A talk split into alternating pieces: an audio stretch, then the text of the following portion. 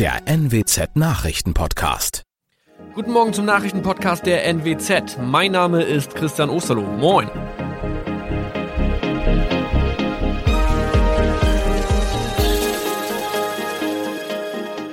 Und das sind unsere regionalen Nachrichten am Morgen. Die Grünen wollen Moorstraße in Oldenburg umbenennen. Viereinhalb Jahre Gefängnis für Falschgoldhandel. Und Landkreis Kloppenburg meldet ersten Omikron-Fall. Der Name Moorstraße könnte laut den Oldenburger Grünen rassistisch aufgefasst werden. Deshalb fordern diese eine Umbenennung. Die Straße wurde allerdings nach Hermann Moor benannt, einem der ersten Siedler in der Gegend. Um Missverständnisse auszuschließen, beantragen die Grünen eine Änderung in Hermann Moor Straße. Dann müssten alle Anwohner ihre neue Adresse in ihren Pässen angleichen. Außerdem müssten Polizei, Feuerwehr, Rettungsdienste und Anbieter von Navigationssystemen informiert werden.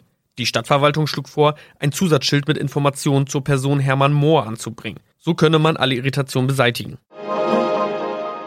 Tobias G. musste wegen dem Verkauf von Falschgold am Mittwoch vor das Landgericht Oldenburg. Nachdem der Schortenser bereits im Mai zu einer Freiheitsstrafe von mehr als drei Jahren in Jever verurteilt wurde, betrieb er seinen Handel auf eBay Kleinanzeigen weiter. Das wog bei der Verhandlung schwer auf. Der 27-Jährige schrieb in die Inseratsüberschrift das Wort plated, was so viel bedeutet wie überzogene und nur vergoldete Ware. Da im weiteren Anzeigentext aber die Rede von einem Reinheitsgrad war und die abgebildeten Goldbarren eine Seriennummer trugen, handelt es sich hierbei um eine Täuschung. Tobias G. wurde zu viereinhalb Jahren Haft verurteilt. Ein weiterer Fall der neuen Omikron-Variante ist am Mittwoch im Nordwesten bekannt geworden. Der Kreis Kloppenburg bestätigt, dass eine Frau bei ihrer Rückreise aus Südafrika am Hamburger Flughafen positiv getestet wurde. Sie befindet sich weiterhin in Hamburg in Quarantäne. Da die Frau im Landkreis Kloppenburg lebt, sei auch das Gesundheitsamt Kloppenburg für diesen Fall zuständig. Zuvor gab es bereits bestätigte Omikron-Fälle in der Wesermarsch und im Kreis Leer. Das waren unsere Nachrichten aus der Region. Weitere aktuelle News aus dem Nordwesten finden Sie wie immer auf NWZ Online. Und Aktuelles aus Deutschland und der Welt hören Sie jetzt von unseren Kollegen aus Berlin. Vielen Dank und schönen guten Morgen. Ich bin Maja Däne und das sind heute unsere Themen aus Deutschland und der Welt. Leichte Entspannung. Zahl der Corona-Neuinfektionen geht zurück. Mehr Rechte. Entscheidung über Lockerungen für Geimpfte schon diese Woche möglich. Und Spritze im Büro. Betriebsärzte sollen ab Anfang Juni mitimpfen. Wir starten in die neue Woche mit einer guten Nachricht. Die Corona-Infektionszahlen sinken nämlich ganz allmählich und das spüren auch die Pflegekräfte und die Ärzte in den Krankenhäusern. Der Chef der Deutschen Krankenhausgesellschaft spricht von einer ersten leichten Entlastung. Allerdings arbeiten die Beschäftigten auf den Intensivstationen immer noch auf Hochtouren. Der positive Trend bei den Corona-Zahlen sorgt für Hoffnung, dass die dritte Welle gebrochen ist. Seit knapp einer Woche ist die Zahl der Neuinfektionen rückläufig und auch die Lage in den Kliniken stabilisiert sich offenbar.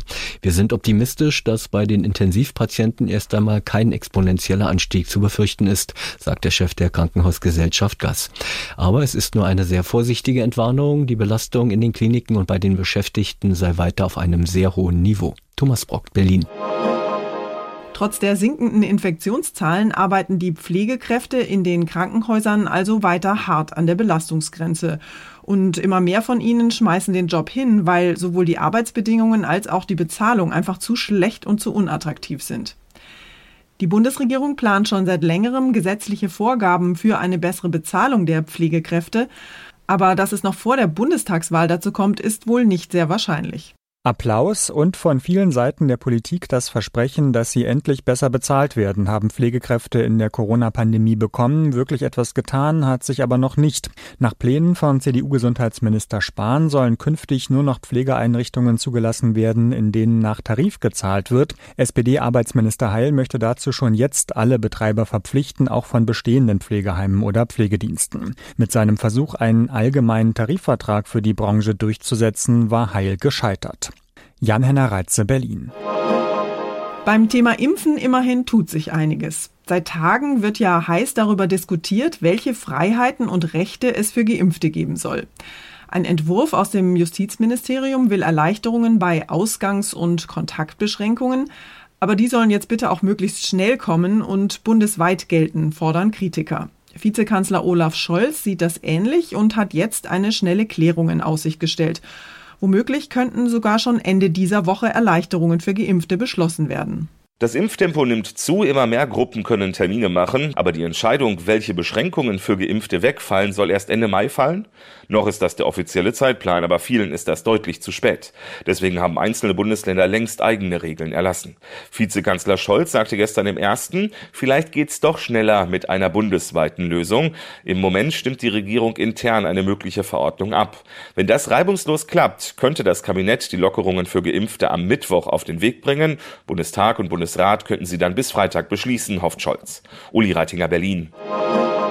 Das Impftempo in Deutschland nimmt ja allmählich Fahrt auf. Geimpft wird mittlerweile in Impfzentren, in Arztpraxen und mit mobilen Impfteams.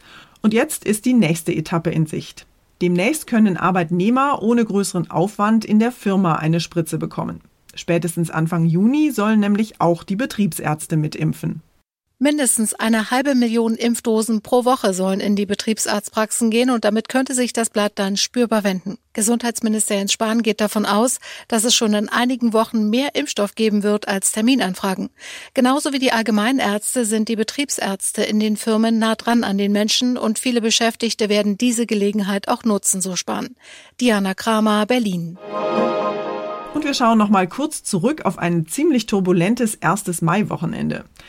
Trotz der Corona-Pandemie sind ja deutschlandweit tausende Menschen am 1. Mai-Feiertag durch die Straßen gezogen und die allermeisten Demos sind auch friedlich verlaufen und die Teilnehmer haben sich an die Abstandsregeln gehalten. Allerdings ist es auch zu heftigen Auseinandersetzungen zwischen Polizei und Demonstranten gekommen. Mein Kollege David Riemer hat sich am Wochenende die Mai-Demonstrationen in Berlin mal angeschaut. David, wie hat die Polizeigewerkschaft denn auf die Randale am 1. Mai reagiert? Ja, die große Zahl von Verletzten auf äh, Polizeiseite, aber auch die über 250 Festnahmen auf der anderen Seite würden laut GDP zeigen, von einem friedlichen 1. Mai hat man sich wieder weit entfernt. Bei einer Demo in Berlin-Neukölln am Abend hatten um die 10.000 Menschen teilgenommen. Aus der Menge heraus wurden dann Steine und Flaschen auf Polizisten geworfen. Einsatzkräfte sollen aber auch angegriffen worden sein. Ähnlich gewalttätig ging es zum Beispiel auch in Hamburg und Frankfurt zu. Ja, und laut GDP sei es einigen Beteiligten bei den Demos nicht um politische Meinungsäußerung gegangen gegangen. Stattdessen hätten sie das Grundrecht auf Versammlungsfreiheit zur Berechtigung für schwerste Straftaten missbraucht, sagte ein GdP-Sprecher. Auf der anderen Seite hat es allerdings auch Verletzte gegeben. Wie sieht es denn mit den Demonstranten aus? Die hat es auch gegeben, genaue Zahlen liegen im Moment aber noch nicht vor. Die Polizei jedenfalls hat in Berlin, Hamburg, aber auch Frankfurt zum Teil Pfefferspray eingesetzt. Einsatzkräfte sind aber auch mit Wasserwerfern gegen Demonstranten vorgegangen. In Frankfurt allerdings sind zwei Demonstranten so stark verletzt worden, dass sie sogar von einem Notarzt behandelt werden mussten. Auf äh, Twitter hat die Einsatzleitung der Polizei Vorwürfe bestritten, dass Personal von ihnen für die Verletzungen der Demonstranten verantwortlich gewesen sein sollen. Unser Tipp des Tages heute für alle, die so richtig urlaubsreif sind. Der Frühling lässt ja gerade etwas zu wünschen übrig. Draußen ist es vielerorts ganz schön ungemütlich und kühl. Klar, dass die Sehnsucht nach Sonne, Strand und Meer da immer größer wird. Corona-bedingt ist es im Moment allerdings ziemlich schwierig, Reisepläne zu schmieden und Urlaub zu buchen. Denn wer weiß schon so genau, wo gerade welche Ausgangssperren und Quarantäneregeln gelten und ob Museen und andere Sehenswürdigkeiten überhaupt offen sind. Wir haben deshalb mal unsere Korrespondenten in Frankreich, Spanien, Italien und Österreich gefragt, wie es in ihren Ländern gerade so aussieht und ob Urlaub dort in absehbarer Zeit überhaupt möglich ist. Ihre Antworten stellen wir in einer Urlaubsserie hier bei uns im Podcast diese Woche vor und heute starten wir mal mit Albert Otti in Wien. Albert, was muss ich denn beachten, wenn ich bei euch in Österreich Urlaub machen will? Ist das eine gute Idee oder würdest du da eher abraten? Also derzeit kann man eigentlich niemandem empfehlen, für einen Wanderurlaub nach Tirol zu kommen oder für einen Städtetrip nach Wien. Die Hotels sind zu, die Restaurants sind zu und in der Kultur ist auch noch nichts los.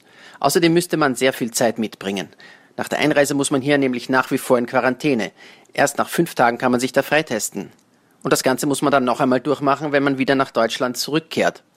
Okay, das klingt nicht sehr verlockend, aber wie sieht's denn im Sommer aus? Irgendeine Chance auf Wanderurlaub in Tirol für deutsche Touristen? Wie sehen denn da im Moment die Planungen aus? Also da gibt es gute Nachrichten. Bis zum Sommer muss man nämlich gar nicht mehr warten. Schon am 19. Mai wird das Einreisen leichter. Erstens werden dann der Tourismus, die Gastronomie und die Kultur wieder hochgefahren und zweitens müssen Deutsche dann nicht mehr in Quarantäne, wenn sie nach Österreich kommen. Für die Einreise gelten dann die 3 Gs, also wer geimpft, getestet oder genesen ist, darf rein. Es soll auch noch zusätzliche Maßnahmen geben, um die Gäste zu schützen, zum Beispiel Maskenpflicht in vielen Bereichen oder regelmäßige Tests in Hotels. Also gar nicht mal so schlechte Aussichten für Urlaub in Österreich im Sommer. Dankeschön, Albert, nach Wien. Und zum Schluss wird's bei uns heute mal wieder tierisch. Offenbar sind nämlich nicht nur viele Menschen, sondern auch der ein oder andere Vogel in Deutschland ziemlich urlaubsreif. Zum Beispiel der Riesenseeadler Grobi aus Remscheid in Nordrhein-Westfalen.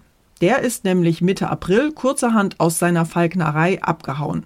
Und weil er sich offenbar den Peilsender vom Bein gebissen hat, war er zwei Wochen lang spurlos verschwunden. Jetzt ist Grobi allerdings wieder aufgetaucht und zwar 1000 Kilometer von seinem Heimatort entfernt in Ungarn. Ziemlich erholungsbedürftig und ganz schön abgemagert ist der Wandervogel, das berichten Ranger im Nationalpark vor Ort. Die haben Grobi erstmal mit einem Hühnchen aufgepäppelt und seine Falknerin in Remscheid informiert. Die Falknerin kann allerdings wegen der Corona-Situation im Moment nicht nach Ungarn reisen, um Grobi abzuholen. Also lässt der Riesenseeadler es sich an seinem Ferienort in Ungarn noch ein bisschen gut gehen und genießt seine Freiheit in unberührter Natur. Vollpension natürlich inklusive. Das war's von mir für heute. Ich bin Maja Däne und wünsche Ihnen allen einen entspannten Tag. Tschüss und bis morgen.